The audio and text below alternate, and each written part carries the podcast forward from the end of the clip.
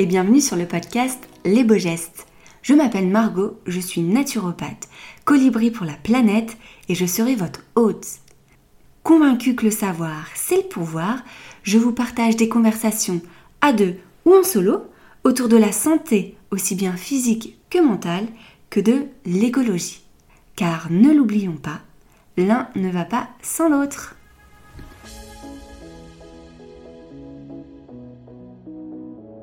Bonjour Victoria et bienvenue sur le podcast Les Beaux Gestes. Je suis ravie de t'accueillir parmi nous. Comment vas-tu? Bonjour Margot. Bah écoute, merci beaucoup euh, de m'avoir invité. Écoute, ça va très bien. Ensemble, on va parler donc d'écologie et plus particulièrement du mieux consommer, spécialement pendant ces fêtes de fin d'année. Mais avant de commencer, pourrais-tu te présenter pour les personnes qui ne te connaissent pas? Bien sûr. Alors, euh, je m'appelle Victoria, j'ai 29 ans, bientôt 30. Je m'appelle sur les réseaux sociaux Vic plus Green. J'anime un compte depuis un peu plus de trois ans maintenant où je partage. En fait, au début, je partageais ma transition écologique et maintenant, j'ai euh, vocation à faire un petit peu plus que ça. J'essaye au quotidien de sensibiliser à l'écologie et une fois que les gens sont sensibilisés, de les accompagner dans leur transition. Euh, et du coup, pour ça, je parle de euh, beaucoup de thématiques parce que je sais qu'on commence pas forcément sa transition par la même porte. Donc, je parle euh, à la fois d'alimentation végétale, à la fois de mode éthique, de euh, cosmétiques de petits gestes euh, zéro déchet, de slow travel, par exemple, comment voyager sans prendre l'avion. Donc, plein de petites thématiques où on peut consommer mieux, consommer différemment, en tout cas, pour avoir un quotidien un peu plus responsable. Génial. Et du coup, est-ce que tu pourrais nous parler justement du début de tout ça? Quel a été ton premier déclic et euh, par où tu es commencé, par où tu es passé finalement? Alors, euh, mon déclic, on va dire, ça a été un documentaire. C'est pas très original, hein, parce que je pense que ça a été le déclic pour beaucoup, parce que on est, on est pas mal dans le déni parce qu'on ne voit pas forcément les choses et quand on nous les met devant les yeux, c'est un peu plus difficile après de faire comme si on savait pas. Et, euh, moi, ça a été le cas. C'est, c'est un documentaire qui s'appelle The Game Changers que j'ai vu du coup il y a, je pense, quatre ans maintenant et euh, en fait, c'est un documentaire, waouh, c'est un documentaire qui parle euh, d'alimentation végétale chez les sportifs. Et en fait, c'est la raison pour laquelle je l'ai regardé moi de base, parce que je faisais beaucoup de sport. Euh, j'étais pas du tout intéressée par l'écologie, mais du coup, je suis tombée dessus un peu plutôt pour le côté, euh, voilà, protéines végétales. Est-ce que, est-ce qu'on peut être vegan et, et être, par exemple, champion du monde de Formule 1 ou, ou premier mondial au tennis, tu vois? Et, et en fait, dans ce documentaire, j'ai appris, véritablement appris, que manger de la viande, c'était pas bon pour la planète. Euh, je n'en avais euh, pas la moindre idée. Et, euh, et du coup, bah, ça m'a un peu choquée déjà. Et ça m'a fait me poser des questions en me disant, si tu ignores ça, il y a peut-être d'autres choses que tu ignores. Et en fait, ça m'a donné envie d'aller chercher l'info. Et du coup, dans les semaines, dans les mois qu'on suivi, j'ai regardé beaucoup d'autres documentaires sur le sujet. J'ai bouquiné pas mal d'ouvrages aussi sur sur l'écologie, on va dire au sens large. Et, euh, et en fait, j'ai l'impression vraiment qu'on m'a ouvert les yeux sur euh, l'état réel du monde. Donc, je me suis pris une petite claque, honnêtement. Et, euh, et du coup, ça a été assez naturel pour moi d'entamer un changement parce que je pouvais plus continuer à, à vivre, à consommer, à agir comme je le faisais auparavant en ayant toutes ces données en tête. Donc, ça a vraiment débuté par là. Et ensuite, bah, ça a été tout un chemin pour euh, changer mes habitudes sur euh, bah, quasiment toutes les catégories de ma vie. Euh, mais on va dire que le point de départ, ça a vraiment été ce documentaire. Ouais, ok. Donc toi, finalement, tu as commencé d'abord par une transition plutôt alimentaire? Pas forcément. Je pense que le tout tout premier geste, ça a plutôt été le zéro déchet. Mmh. Parce que c'est ce qui est le plus tangible. En fait, quand tu passes au, au, zéro déchet, ou en tout cas quand tu essayes de limiter tes déchets, tu vois euh, de manière très concrète euh, la taille de ta poubelle qui diminue. Donc tu te dis, ok, ce que je fais là est efficace parce que je jette moins de trucs et donc ma poubelle euh, est remplie moins souvent. Donc je crois que mon tout premier jet, vraiment typiquement, ça a été les cotons lavables. Mm. Voilà, au lieu de jeter entre deux et quatre cotons par jour, bah j'avais le même et je le lavais. Enfin, je les lavais à la fin de semaine. Euh, donc ça a plutôt été ce côté-là. L'alimentation est venue plus tard parce que, euh, bah en fait, on se rend pas compte on se rend pas compte de tout ce qui se cache derrière un steak, les litres d'eau, sans même parler de la souffrance animale. Si on parle que du côté écologique, on se rend pas compte de toutes les ressources qui sont nécessaires pour euh, pour un steak, tout bah, le méthane, le CO2, etc. Quand on parle de, des bovins en plus. Donc c'est ça m'a pris plus de temps parce que déjà c'était moins tangible. Et en plus, pour être très honnête avec toi, ça a été euh, plus compliqué parce que autant passer au coton lavable, ça change pas grand chose, on va pas se mentir. Autant arrêter la viande quand tu aimes ça, quand tu adores la charcuterie, etc. Euh, bah, c'est plus compliqué. Donc je pense que j'ai préféré aussi commencer par ce qui me paraissait facile pour avoir l'impression d'avancer et que ça me motive à faire plus. Je pense que si j'avais commencé par les trucs trop compliqués, euh, j'en serais peut-être pas là aujourd'hui. Donc non, j'ai vraiment plutôt commencé par le zéro déchet, euh, par euh, un peu faire plus attention au fait maison, au manger de saison, etc. Parce que moi, je pars de très très loin. Enfin, je mangeais des tomates toute l'année, tout ça. Vraiment, que ce soit en alimentation ou dans tous les autres secteurs, je pars de très très loin. Donc, ce qui est bien, c'est que quand je suis arrivée et que j'ai eu envie de changer, j'avais plein de choses à faire. Parce que vraiment, je pouvais changer dans tous les domaines. donc, ouais, j'ai commencé par zéro déchet, un petit peu par la mode éthique. J'ai arrêté d'aller toutes les cinq minutes chez, chez Zara et j'ai commencé à me dire, tiens, je pourrais aller à l'entreprise. Et euh, l'alimentation, c'est presque ce qui est venu en dernier. Je pense que j'ai mis peut-être un an euh, après ma prise de conscience à me dire, OK, il faut vraiment que je diminue la viande et le poisson. Parce que, bah, parce que pour moi, ça a été le plus dur, je pense. Euh, par rapport à prendre moins l'avion ou acheter moins de fringues ou euh, faire plus attention au quotidien à ma consommation d'eau, etc. Manger moins de viande, c'était le pas le plus compliqué. Alors que maintenant, je suis végétarienne et je suis très heureuse, mais il y a quelques années, c'est ce qui me paraissait vraiment le plus dur. Ouais, ce qui est intéressant dans ce que tu dis, c'est que euh, bah, petit pas par petit pas. Et puis, le plus important, c'est vraiment de prendre le bout qui nous paraît le plus accessible à l'instant T, en fait. Et comme tu dis, c'est vrai que le zéro déchet, c'est facile parce que, bah, en fait, quand tu vas faire tes courses, plutôt que d'acheter des cotons, bah voilà, tu prends des lavables et ça se fait bien. Pareil pour la mode, tu vois, on va pas s'acheter des fringues tous les jours. Donc, bah, quand tu le fais, tu le fais peut-être plus facilement en conscience en disant, ah, est-ce que j'en ai vraiment besoin? Mais c'est vrai que l'alimentation, bah, tu es obligé de manger trois fois par jour et il faut une certaine éducation en fait derrière de se dire bah euh, je vais pas le faire en un claquement de doigts. Donc ça se réfléchit un petit peu plus et c'est peut-être pour ça que ça prend un peu plus de temps aussi. Et après, encore une fois, je pense que c'est très personnel et euh, c'est pour ça qu'il n'y a pas de d'ordre entre guillemets où commencer. Je pense que ouais, commencer par ce qui nous paraît le plus simple et ce qui nous ce qui nous demande le moins de perte de confort, c'est une bonne solution pour en tout cas se lancer dans la démarche et ensuite aller un petit peu vers euh, quelque chose de plus dur. Mais par exemple, moi, j'ai pas mal de potes qui, de base, n'aimaient pas la viande. Donc, en soi, devenir végétarien, ça a été une étape facile pour eux. Alors que, par exemple, bah, prendre l'avion, ça peut être beaucoup plus dur parce qu'ils avaient l'habitude de beaucoup voyager, etc. On n'a pas forcément, euh, voilà, les, les, mêmes échelons, on va dire. Et donc, c'est vraiment à chacun de trouver les gestes qui vont être plus faciles à mettre en place au début et de s'attaquer petit à petit au, au plus complexe. Ouais. Donc toi, c'est vrai, ça a été vraiment le, l'alimentation ou même l'arrêter carrément la viande qui a été le plus compliqué En fait, ça a été la charcuterie le plus compliqué. Parce que vraiment, je suis une, je suis toujours, en fait, je vais pas parler au passé, je suis toujours une grande fan de charcuterie. Je veux dire, là, tu me mets du saucisson devant moi, en vrai, euh, je sais que j'aime le goût, etc. Donc, ça a vraiment été, typiquement, euh, j'ai vécu un an en Allemagne à manger pratiquement tous les jours du jambon de la forêt noire et des saucisses. Donc, d'ailleurs, ça me fait rire quand on dit, euh, quand les, ne serait-ce que mes parents ou mes potes s'inquiètent de mon alimentation aujourd'hui, alors que j'avais une alimentation mais tellement déséquilibrée pendant des années, notamment cette année en Allemagne. Aujourd'hui, j'ai jamais mangé autant de légumes de ma vie. C'est aujourd'hui que mon père est inquiet, alors que quand je mangeais des bonbons et du jambon de la forêt noire, il avait pas peur. Mais bon, comme quoi, il y a beaucoup d'idées reçues encore sur l'alimentation végétale. Mais euh, mais ouais, moi ça a été vraiment le, la charcuterie euh, et la viande. Mais bon après, euh, une fois que tu es convaincu, Notamment, parce qu'en plus, quand on parle d'alimentation végétale, il n'y a pas le côté que écologique qui rentre en compte, il y a aussi le côté souffrance animale qui, euh, qui prend une grosse part dans la balance aussi de ta motivation. Donc finalement, c'est pas si dur de rester motivé quand tu sais ce qui se cache derrière, et encore plus quand tu as vu un peu des documentaires, des vidéos de L214, etc. Enfin, moi, je pars du principe que déjà, quand t'as pas, quand t'arrives pas à garder les yeux ouverts pour regarder ce genre de vidéos, enfin, moi, j'arrive pas. Dès que je les vois, je suis obligée de swiper parce que je, je peux pas, ça me fait trop mal. Donc je me dis, je ne peux pas euh, être dans une situation où je suis même pas capable de regarder deux secondes de vidéo et par contre à côté le manger comme si de rien n'était, tu vois, c'est impossible.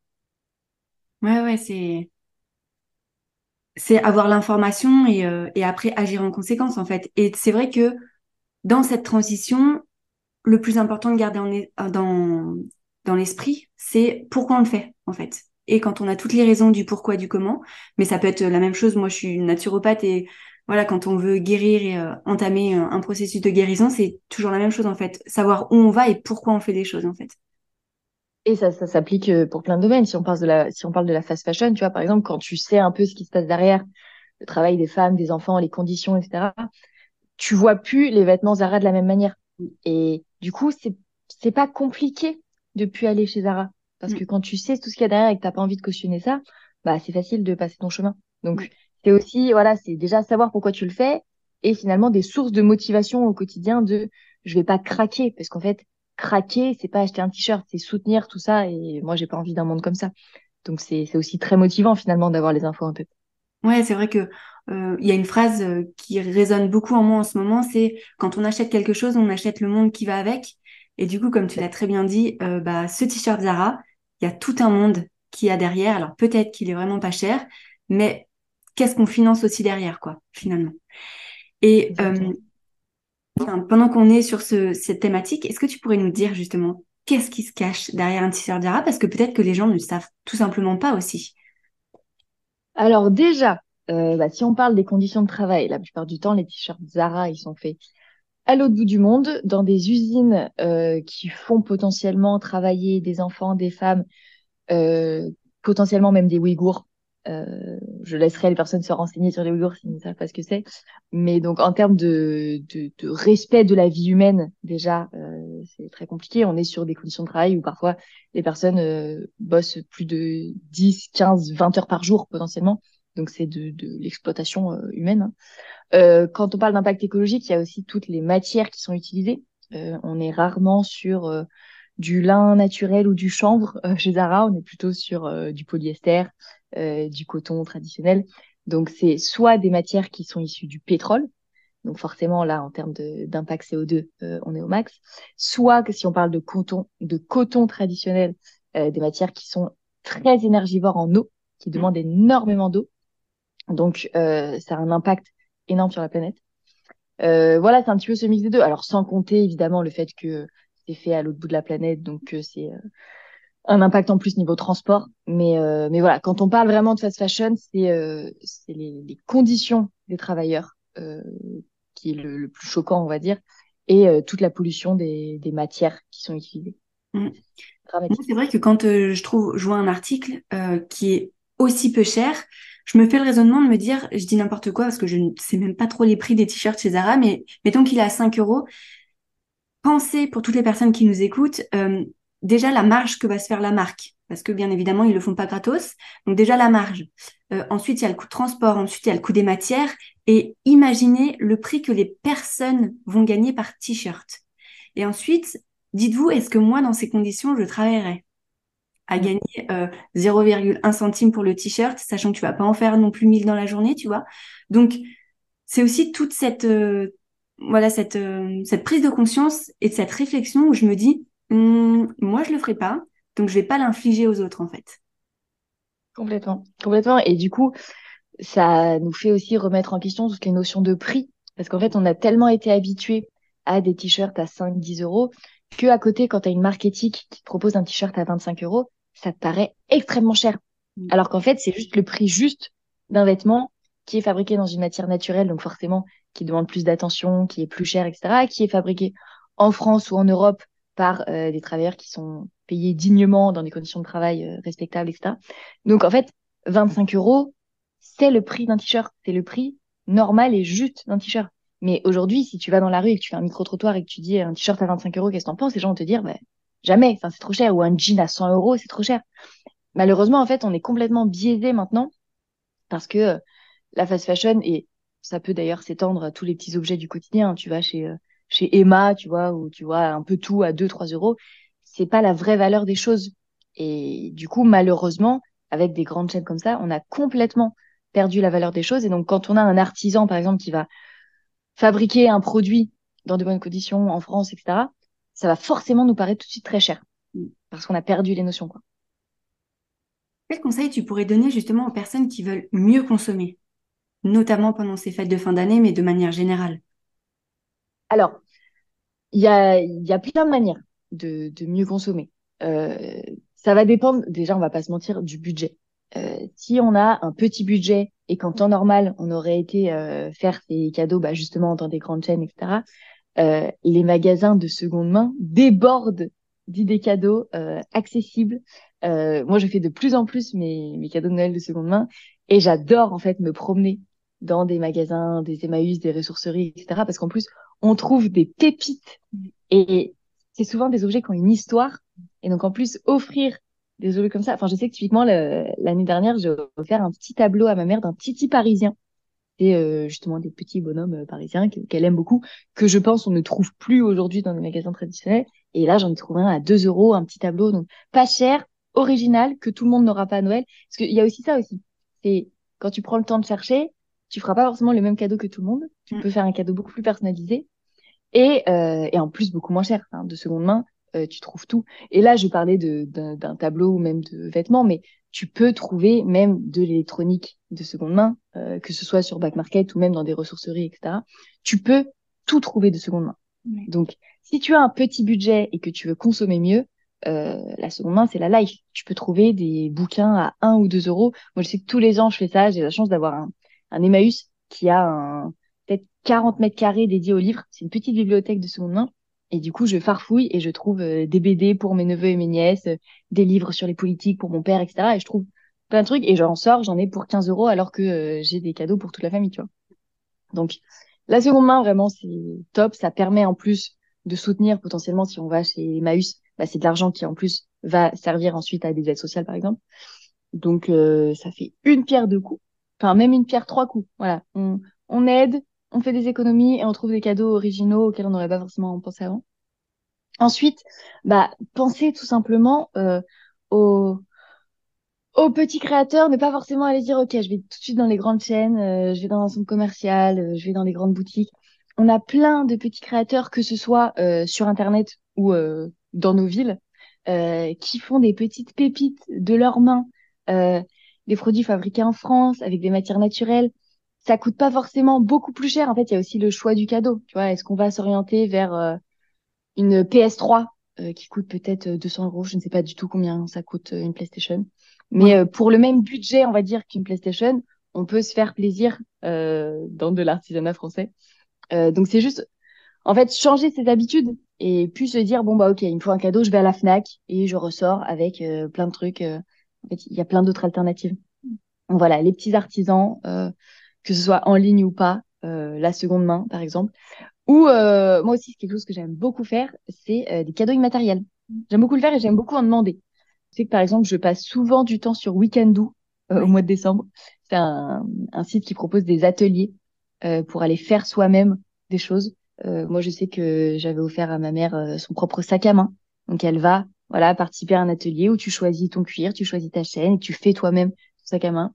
Euh, il y a plein de trucs de cuisine, par exemple, où tu apprends euh, toi-même à euh, faire une burrata. Euh, t'as, qu'est-ce que j'ai eu aussi? J'avais offert à ma sœur faire son propre ensemble de lingerie. Donc tu apprends à coudre, tu fais toi-même ton soutien-gorge, etc. Enfin, il y a tout. Tu peux aller visiter, par exemple, voir comment on fait du miel chez un apiculteur. Il y a, y a le choix des possibles et, et c'est tellement plus enrichissant, je trouve, comme cadeau d'offrir une expérience à quelqu'un. Tu t'en souviens, tu apprends un savoir-faire, tu échanges avec quelqu'un dont c'est le métier, tu repars avec quelque chose que tu as fait toi-même. Donc c'est génial. Et il y en a vraiment pour tout le monde, que ce soit voilà un jeune homme, une jeune femme, euh, nos grands-parents, nos parents. Enfin, il y a tellement tellement de typologies qu'on peut vraiment en offrir à tout le monde. Et pareil en termes de budget, tu vas avoir euh, des petits ateliers qui vont être à moins de 50 euros et tu vas avoir des plus grosses pièces qui vont être à plus de 100 euros. Mais donc tu peux aussi adapter. Ou ça peut être tout simplement euh, offrir euh, des places pour un concert, mm. offrir. Moi, sinon, ce que j'offre à ma sœur, c'est euh, un bon pour un babysitting. Que je sais que, par exemple, les parents en général, ce qu'ils demandent le plus, c'est juste du temps. Il nous faut du temps, s'il vous plaît, on a tout temps. Donc, ce j'offre en général, c'est bah, la prochaine fois que tu as envie de te faire une soirée ciné avec ton amoureux, c'est moi qui paye le babysitter, peu importe combien de temps vous partez, voilà, j'offre un bon ou un bon pour un massage. Ou... Il y a tellement de choses, mais les cadeaux immatériels, déjà, ça permet de faire un cadeau très personnalisé aussi en fonction des besoins de la personne et, euh, et ça pollue pas trop la plupart du temps selon ce que vous offrez. Et, euh, c'est une jolie attention. Donc il euh, y, a, y, a, plein de manières de faire des, des cadeaux, des attentions qui sont moins polluantes et un peu plus écologiques. Complètement. Et, et pour rebondir sur Weekend Do, je trouve que euh, en plus toutes ces expériences, et eh ben en plus tu as la valeur des choses derrière parce que du coup tu échanges avec la personne et tu te rends compte que si on prend par exemple pour une céramique, euh, bah voilà, c'est quand même énormément de temps de travail. Moi qui qui ai commencé un petit peu cette année, bah le processus est enfin très très long et du coup ta petite tasse que tu payes 3 balles, bah peut-être qu'elle vaut pas que 3 euros, tu vois. Et du coup, quand tu les vois un petit peu plus cher, tu te rends compte, mais ouais, en fait, tout le travail qu'il y a derrière, et encore une fois, c'est euh, comprendre le monde de qui se cache euh, potentiellement derrière. Et je suis tout à fait d'accord avec toi sur le fait des cadeaux immatériels. Je trouve que euh, ça fait un petit peu durer le plaisir, tu vois, parce que c'est des les souvenirs, c'est c'est unique en fait. Et bah voilà, forcément, on va pas faire comme nos copains. Et même si tous les ans tu offres, je sais pas, un resto, et ben chaque resto va être aussi différent, tu vois. Donc l'ambiance va être différente. Ça peut être aussi un moment bah, de se retrouver tous plutôt que pendant les fêtes, etc. Donc ouais, pensez aux, aux cadeaux immatériels parce que c'est c'est quand même une très très belle euh, attention. Et euh, au-delà de Weekendoo, est-ce que tu aurais d'autres sites à nous recommander? Parce que on est chez moi, donc on peut dire ce qu'on veut pour mieux justement consommer que ce soit bah voilà pour tout. Alors euh, oui potentiellement. Alors pour les cadeaux immatériels, je t'avoue qu'à part Weekendoo, c'est le seul qui me vient en tête puisque moi c'est là que je fais mes cadeaux depuis des années. si vous cherchez à offrir de la mode, par exemple, bah, un des incontournables c'est We Dress Fair. Euh, on me demande souvent en fait, est-ce que tu as des marques, euh, voilà, de mode éthique? Et alors de marques de il y en a pas mal, mais euh, l'avantage, c'est d'aller sur Udresfer. En gros, elles sont toutes réunies au même endroit. Udresfer, c'est un site qui rassemble des dizaines, je j'ai pas le chiffre exact, mais des dizaines, c'est sûr, de marques de mode engagées. Donc ça permet d'avoir un choix. J'ai vu qu'en plus là, ils avaient fait des, des sélections un peu de Noël. Donc, euh, si vous cherchez de la mode, ça c'est top. Ouais, euh, pas temps de, de réfléchir à est-ce que ouais. ça c'est vraiment éthique? Moi, j'avoue que j'utilise aussi pas mal parce que je me dis au moins là, je suis sûre et je fais confiance. Bah, et dans la même idée de euh, pas réfléchir, si vous voulez offrir de la cosméto, euh, bah moi je passe ma vie sur Trust Society. Oui. C'est un, un, site qui rassemble que des marques de cosmétiques qui sont euh, faits en France sans plastique, euh, naturel ou bio. Donc pareil, si vous voulez faire un petit coffret euh, pour euh, votre mère ou votre sœur avec des crèmes, des savons, des shampoings solides et vous êtes sûr de vouloir que des marques naturelles faites en France, bah Trust Society, c'est comme Woodress faire mais pour la cosmétique, donc ils font la sélection et on peut on peut débrancher le cerveau et se dire peu importe ce que je prends sur le site, je sais que c'est correct, mais voilà. Euh, Est-ce que j'ai d'autres idées de sites à te donner euh, bah, en vrai, Vinted, potentiellement, on peut quand même trouver pas mal de choses. Enfin, tu sais, les sites classiques, Vinted, Le Bon Coin, mm. même Give. Give, c'est une application de dons. Tu peux trouver euh, plein de choses. Donc, ouais, tout ce qui est un petit peu euh, seconde main, parce que c'est vrai qu'on n'a pas forcément tous la chance d'avoir euh, un Emmaüs en bas de la rue. Mm. Mais, bah, même Emmaüs, d'ailleurs, Emmaüs Alternative, non, Label Emmaüs, pardon, a un site qui vend en ligne, du coup, des articles de seconde main. Donc, ouais, Label Emmaüs, si vous n'avez pas de, de ressourcerie près de chez vous. Donc, il y a du choix. Ouais, c'est ça. Et là, du coup, pour le coup, on a fait les cadeaux dématérialisés, on a fait de la cosméto, on a fait du euh, des vêtements. La mode. On a le, on a le choix. Ouais, génial. Et, euh, et qu'est-ce que tu pourrais répondre aux personnes qui disent ouais, mais euh, ça coûte franchement cher. Hein? Alors, oui, oui, mais j'aurais un petit peu le même discours de ce qu'on disait sur la valeur des choses. En fait, moi, j'ai une phrase que j'aime bien, que je répète souvent. Euh, je dis un t-shirt ne devrait pas coûter le même prix qu'un sandwich. Mm. Donc, oui, euh, un t-shirt à 25 euros, c'est cher. En tout cas, ça nous paraît cher. Euh, mais en fait, c'est plutôt que les t-shirts qu'on voit en temps normal, ils sont pas assez chers du tout. Mm. C'est c'est pas que celui-là il est cher, c'est que tout le reste est dépricé euh, complètement. Donc oui, la mode éthique, ça coûte cher. Oui, la cosmétique naturelle, euh, ça coûte plus cher que euh, un rouge à lèvres plein de pétrole. Euh, oui, un, un tabouret fait en France par un artisan, ça coûte plus cher qu'un tabouret Zara. Mais encore une fois, euh, c'est pas des personnes qui veulent s'en mettre plein les fouilles et qui font une marche x 10, etc. C'est juste la vraie valeur, le vrai temps passé, euh, les matières qui sont derrière qui expliquent ce prix. Donc, en général, quand on me dit ça comme argument, oui, ça coûte cher, etc., bah, j'explique ce que, ce mm. que je viens de te dire.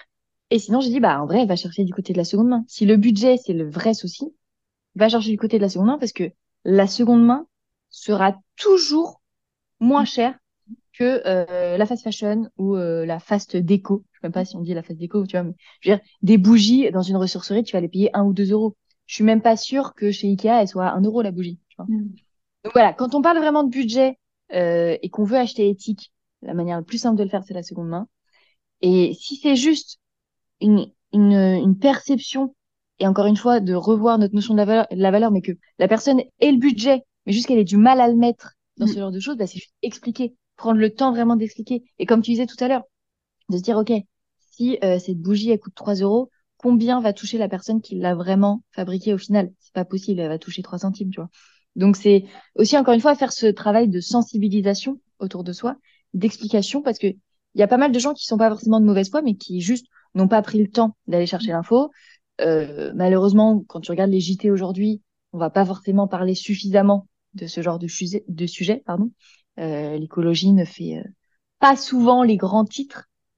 Donc, euh, donc voilà, c'est pas de la mauvaise foi la plupart du temps, c'est juste un manque d'information, voire de la désinformation, parce qu'on a aussi euh, pas mal de, de, fake news hein, qui traînent par-ci par-là sur l'écologie. Donc c'est prendre le temps de d'expliquer de, manière bienveillante et sans être dans le jugement.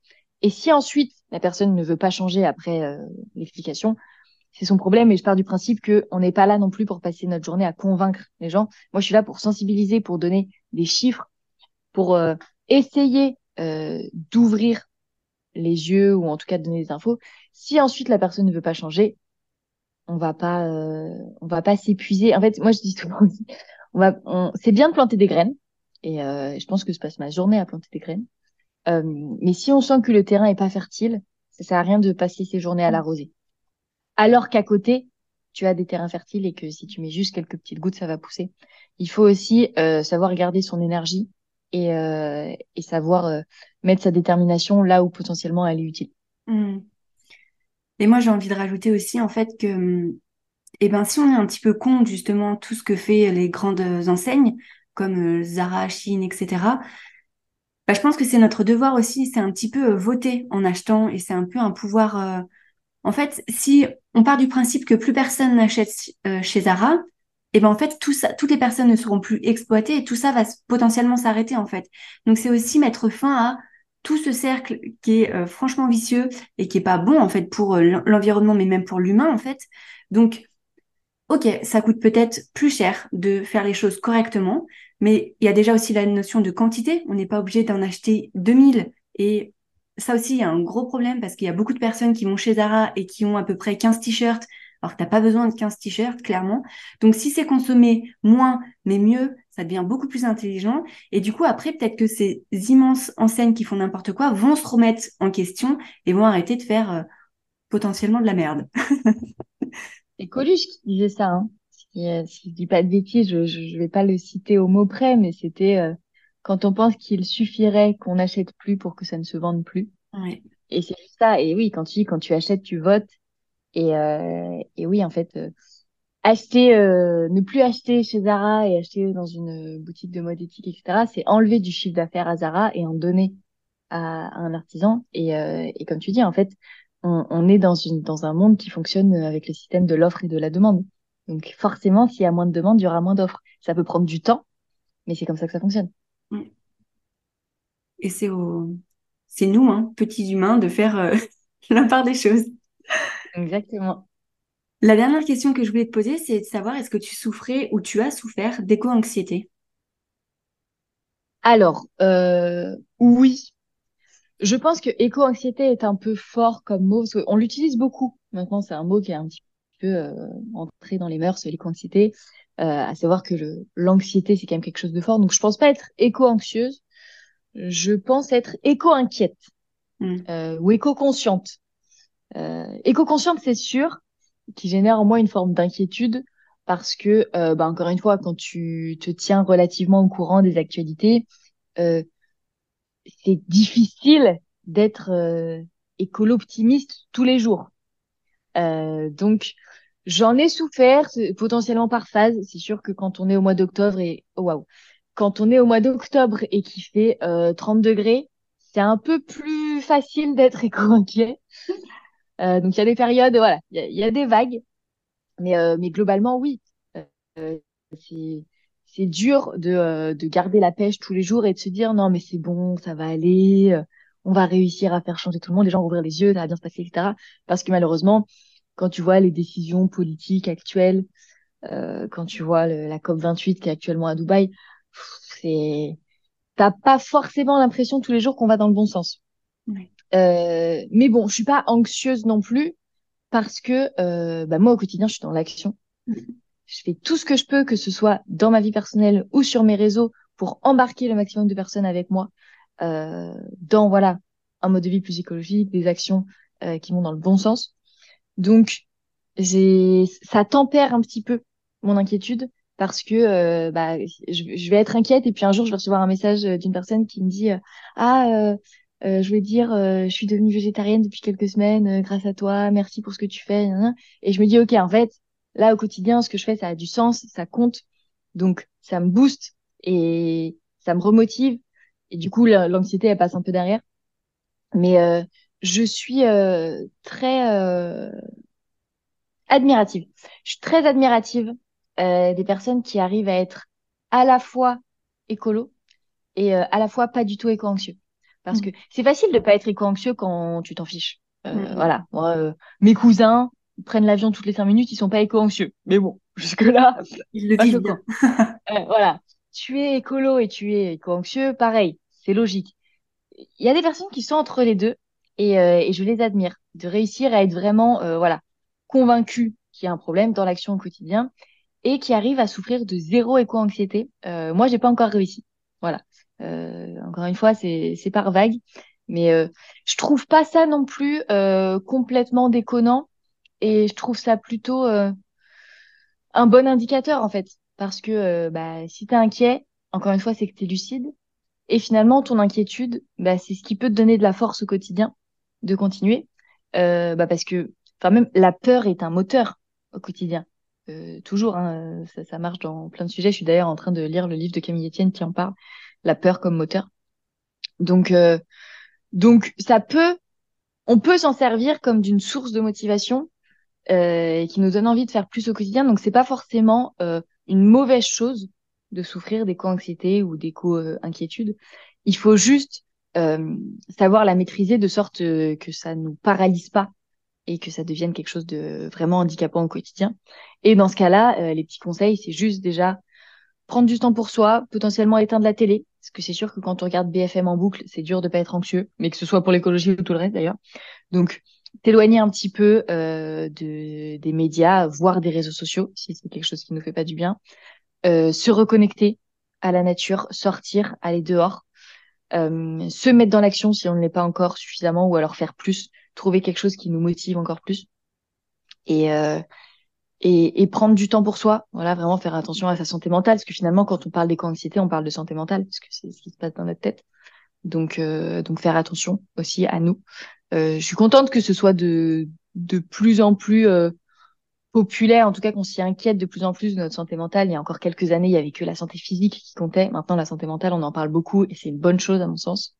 Euh, donc voilà, se protéger quand même parce que euh, bah parce que être un écolo motivé, c'est très bien, mais être euh, un écolo dépressif, finalement, ça sert pas à grand chose, tant pour toi que pour les autres. Mm. Donc, si tu sens à un moment donné que l'éco-anxiété prend trop de place, euh, bah, te recentrer sur toi et prendre le temps d'abord d'être bien avec toi-même avant d'essayer de faire plus. Quoi.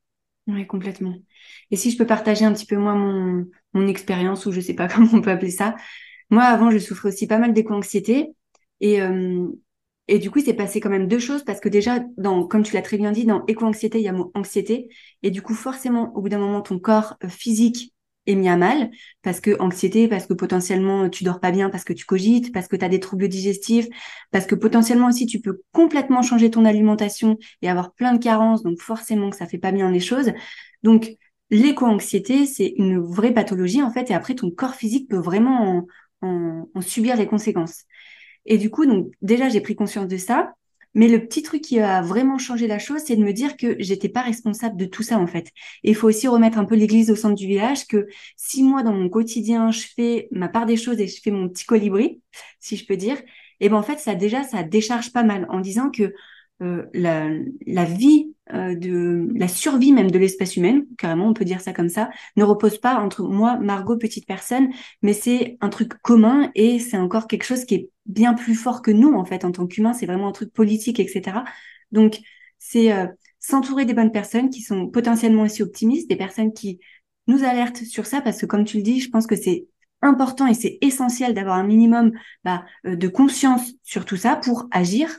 Mais de là à se rendre malade et à faire, euh, voilà, à être pas bien, voilà, faut trouver le juste milieu. Mais déchargez-vous aussi potentiellement des personnes qui souffrent de ça, de, de cette responsabilité qu'on peut avoir sur les épaules.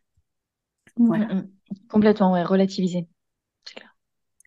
Yes. Alors, on va terminer ce podcast avec les trois questions de la fin. Je suis une grande fan de lecture et, euh, et du coup, je voulais connaître le dernier livre qui t'a le plus marqué et pourquoi?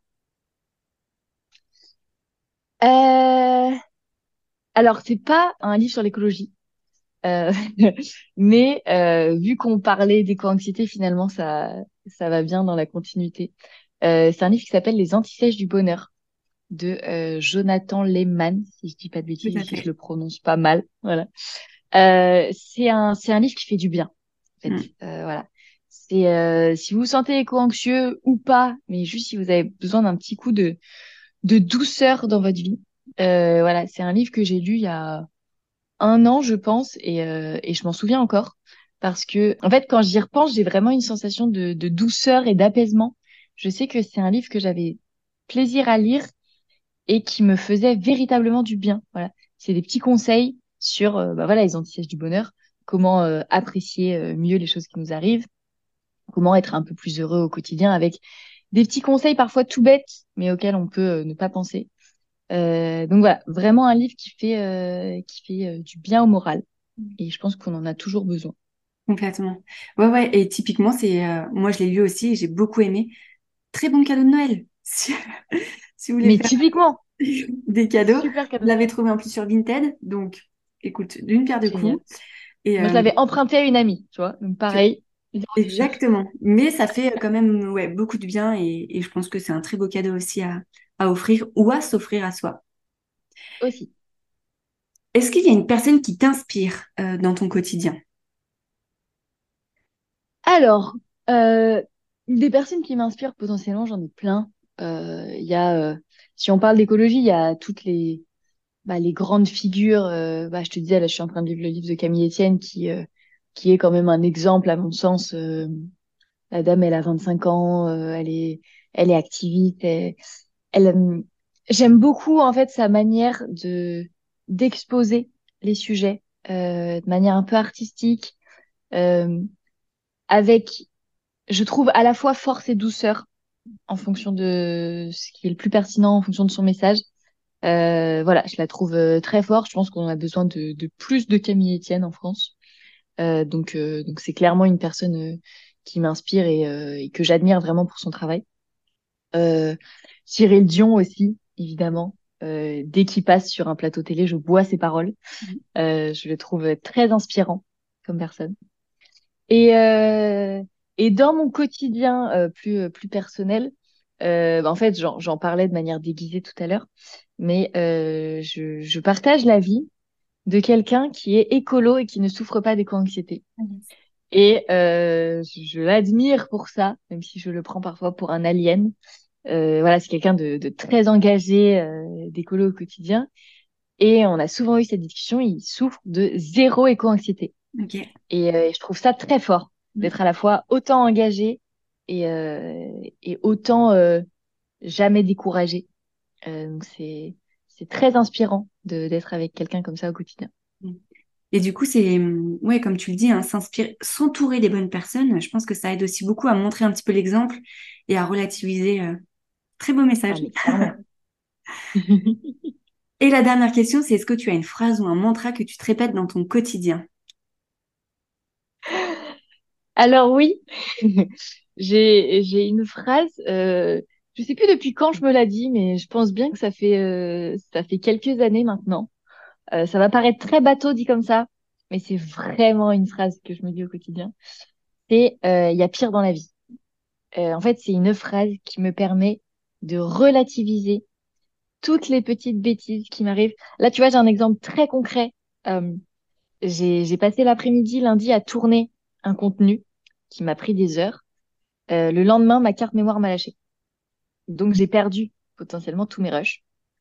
Très énervant, très énervant. Et à une époque, j'aurais pété un plomb. Mm. Et là, en fait, je me dis, il y a tellement pire dans la vie. Oui, je vais devoir repasser trois heures à filmer des trucs. Il y a pire, il y a tellement pire. Et, euh, et en fait, ça m'aide au quotidien, que ce soit pour euh, toutes les petites bêtises, euh, tu vois, genre Raymond qui fait tomber un bocal dans la cuisine. Il me l'a encore fait hier. Il me fait tomber un bocal, ça se casse, faut passer. C'est embêtant. Parenthèse, Raymond, c'est un chat. oui. Raymond, c'est mon petit chat. c'est pas juste, c'est pas mon copain qui fait tomber des bocaux dans la cuisine. Mais voilà, toutes les petites bêtises du quotidien ou parfois les choses un peu plus euh, euh, embêtantes. Enfin, même, je sais, ça m'est arrivé l'année dernière, euh, mon réveil n'a pas sonné, j'ai loupé un train que je devais prendre pour partir quelque part, ça me tenait à cœur, etc.